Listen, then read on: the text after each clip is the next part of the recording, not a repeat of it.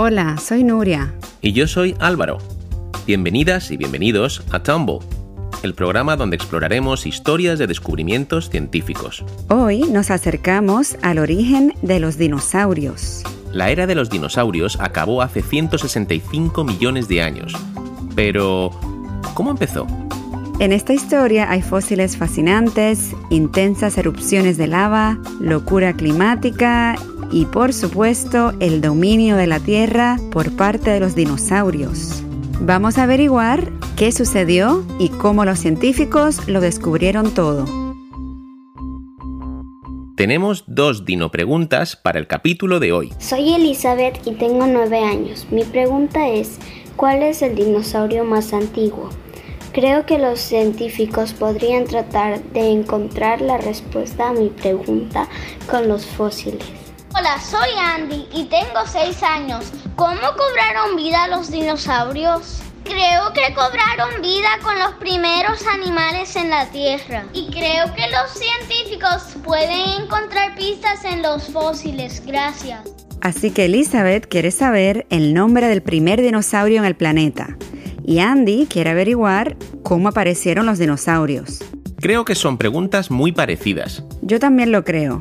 Ambas tratan sobre el inicio de la evolución de los dinosaurios. ¿Cómo surgió la era de los dinosaurios?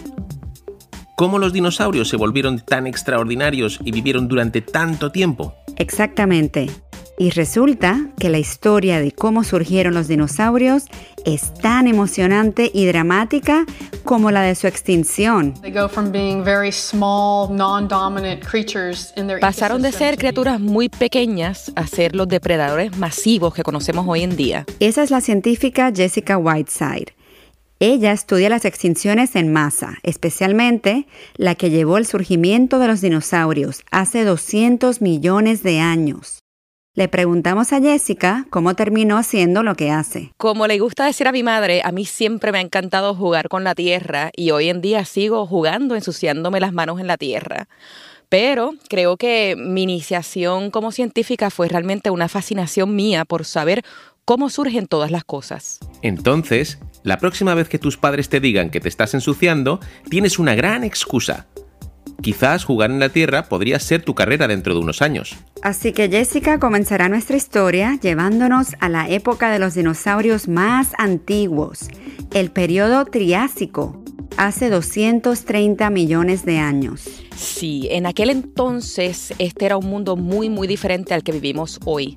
El planeta no estaba organizado con los continentes que conocemos, había un solo supercontinente gigante que se llamaba Pangea y básicamente tenía una forma como de un Pac-Man bien grande, pero atravesaba el planeta de polo a polo y cruzaba todo el Ecuador. Básicamente, si piensas en los continentes de hoy como piezas de un rompecabezas, Pangea sería ese rompecabezas terminado.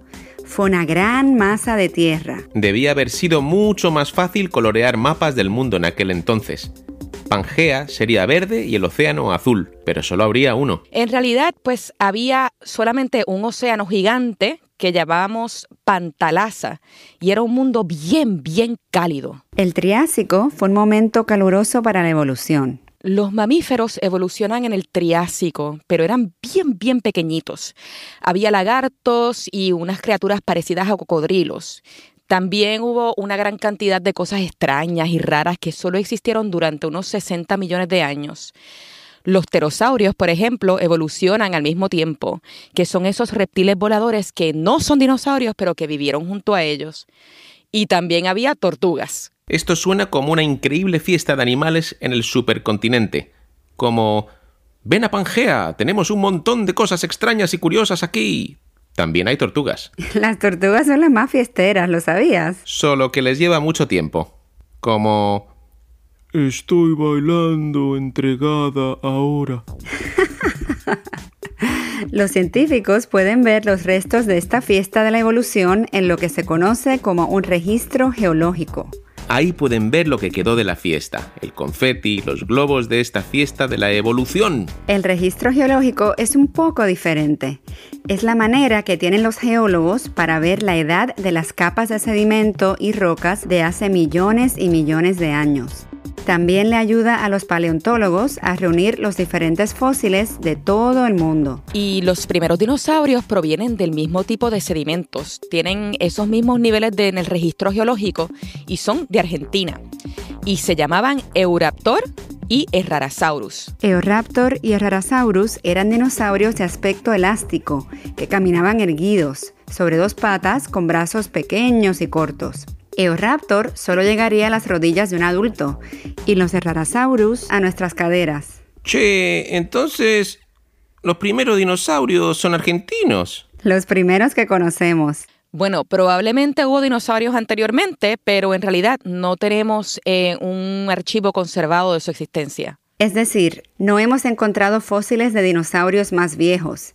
Si existen, aún no se han descubierto. Bueno, entonces, ¿qué hace que los científicos digan que Eoraptor y Errarasaurus son los primeros verdaderos dinosaurios? Todos los demás, impostores. Bueno, ambos tienen una característica especial en sus esqueletos y los científicos han decidido que eso hace que un dinosaurio sea un dinosaurio.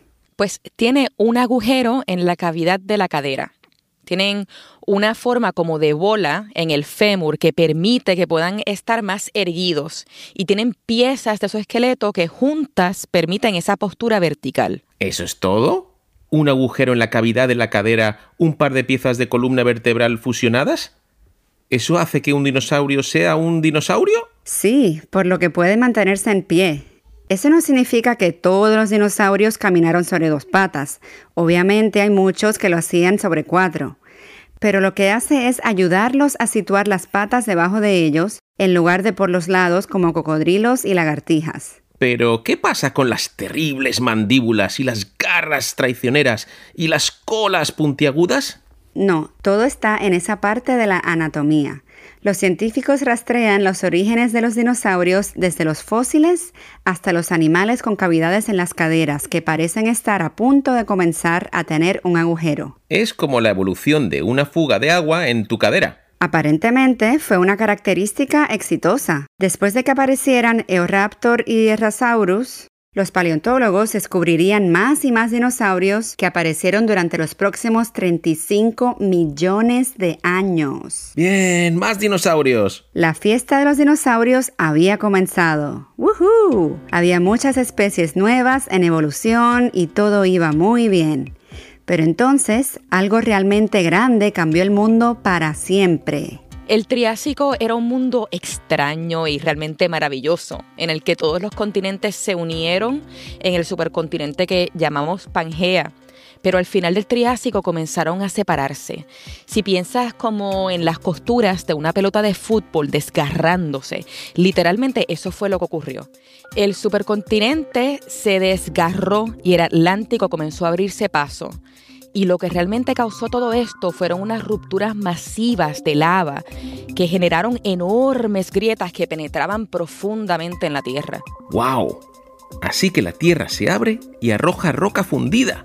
Supongo que no querrías estar cerca de eso. Hoy podemos ver los restos de estas erupciones en forma de rocas de lava y podemos decir cuándo sucedieron gracias a elementos radiactivos que les pusieron como una marca de tiempo química y en conjunto las erupciones cubrieron un área más grande que los Estados Unidos. ¡Wow! Eso es enorme. Estas erupciones volcánicas masivas arrojaron a la atmósfera todo tipo de gases desde las profundidades del interior de la Tierra. Estos gases hicieron que el clima se volviera totalmente loco. Y es una combinación, un doble golpe de calor que durante mucho, mucho tiempo mata a las plantas y otras formas de vida. El dióxido de carbono y el gas metano calentaron el planeta y los gases de azufre lo enfriaron. Sí, y por lo tanto podría haber incluso temperaturas heladas en las regiones tropicales, lo cual no es algo que imaginaríamos hoy en día se puso realmente frío, pero solo por breves periodos de tiempo, a lo largo de millones de años en los que seguían ocurriendo todas estas erupciones de lava. ¡Qué locura! ¿Un millón de años de erupciones de lava con periodos helados? A nadie le gustaría vivir allí. Muy pocos lo hicieron. Los científicos estiman que aproximadamente la mitad de la vida en la Tierra se extinguió incluidos los de la cadena alimentaria superior. En aquel entonces, en el Triásico tardío, los principales depredadores eran unas criaturas parecidas a lo que hoy en día son los cocodrilos. Pero en este evento de extinción masiva, esas criaturas escamosas no pudieron soportar las bajas temperaturas. Todas las especies, excepto el caimán y el cocodrilo actuales, se extinguieron, y eso les abrió el camino a los dinosaurios y les permitió evolucionar. Exacto, y así, cuando casi todos los ancestros de los cocodrilos se extinguieron, los dinosaurios básicamente acabaron con sus competidores y crecieron, alcanzando unos tamaños enormes y se extendieron por todo el mundo. Entonces los dinosaurios miraron a su alrededor, literalmente no vieron nada para desafiarlos y pensaron, ahora es nuestro momento. Cuando los dinosaurios tomaron el lugar de los cocodrilos como el principal depredador del planeta, pudieron darse el lujo de evolucionar y ser más grandes y más pesados. Pues lo sabemos principalmente por el registro de la huella. Hay miles y miles de huellas a lo largo de la costa este de América del Norte. Los científicos hacen coincidir estas huellas con los esqueletos de dinosaurios y utilizan métodos químicos para averiguar qué edad tienen. Así es como saben que las especies de dinosaurios crecieron juntas. Las huellas de los dinosaurios cambian de una manera que indica que su masa corporal se duplicó. Esto no sucedió de la noche a la mañana. Los científicos piensan que el evento de extinción podría haber matado a casi todos los herbívoros que no eran dinosaurios. Por lo tanto, es probable que comieran pescado hasta que los animales tuvieran tiempo suficiente para evolucionar poco a poco de nuevo y entonces los dinosaurios comenzaran a comer carne una vez más. ¡Wow! Entonces fue un lento ascenso el de los dinosaurios. ¿Pero qué les dio la ventaja? ¿Por qué no se extinguieron junto con el resto de la vida en la Tierra? Creemos que es una combinación de dos cosas. Número uno es que los dinosaurios pudieron mantenerse erguidos y esto es importante porque entonces cuando el planeta se puso demasiado caliente o demasiado frío, pudieron levantarse más fácilmente de las laderas de las montañas y escapar el peligro. Es decir, algunos dinosaurios pudieron escapar de esos cambios peligrosos en el medio ambiente.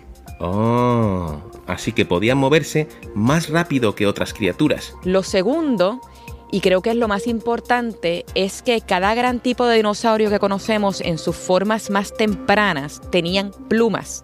Y no son las plumas para volar, sino plumas destinadas a mantenerlos calientes. Eso es algo que sus competidores escamosos no tenían. Entonces, las plumas de dinosaurio eran como el equipo esencial para el aire libre durante el evento de extinción. Exacto. Los cocodrilos no habrían podido sobrevivir sin un abrigo. El aislamiento proporcionado por las plumas posiblemente permitió a los dinosaurios ganar la lotería de extinción en este intervalo, porque este calor fue interrumpido pues, por breves momentos de temperaturas súper frías. Eso es increíble. Así que los dinosaurios tenían estos dos rasgos, plumas y agujeros en sus caderas. Eso es todo lo que necesitaron en su mochila para sobrevivir al viaje. No es lo que pensarías en llevarte contigo para sobrevivir a un millón de años de erupciones de lava. Pero la evolución funciona de manera extraña. Favoreció a los dinosaurios. Ellos fueron afortunados. Y nosotros también. Porque los dinosaurios son increíbles y podemos verlos en forma de pájaros. Solo mira por la ventana ahora mismo y tal vez veas un dinosaurio. ¿Qué preguntas tienes sobre el surgimiento de los dinosaurios? ¿Qué más te gustaría saber sobre el mundo en el que vivieron y la extinción que sobrevivieron?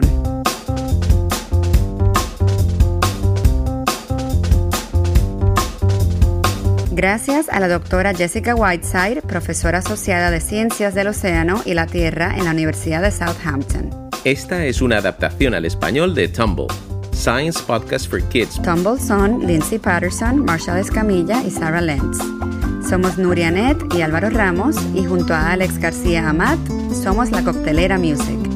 Laura Virella, Romario y Salazar Gorrín y Alfonso Valdés Blanes hicieron locuciones adicionales. Gracias por escuchar y estén atentos a más historias de descubrimientos científicos.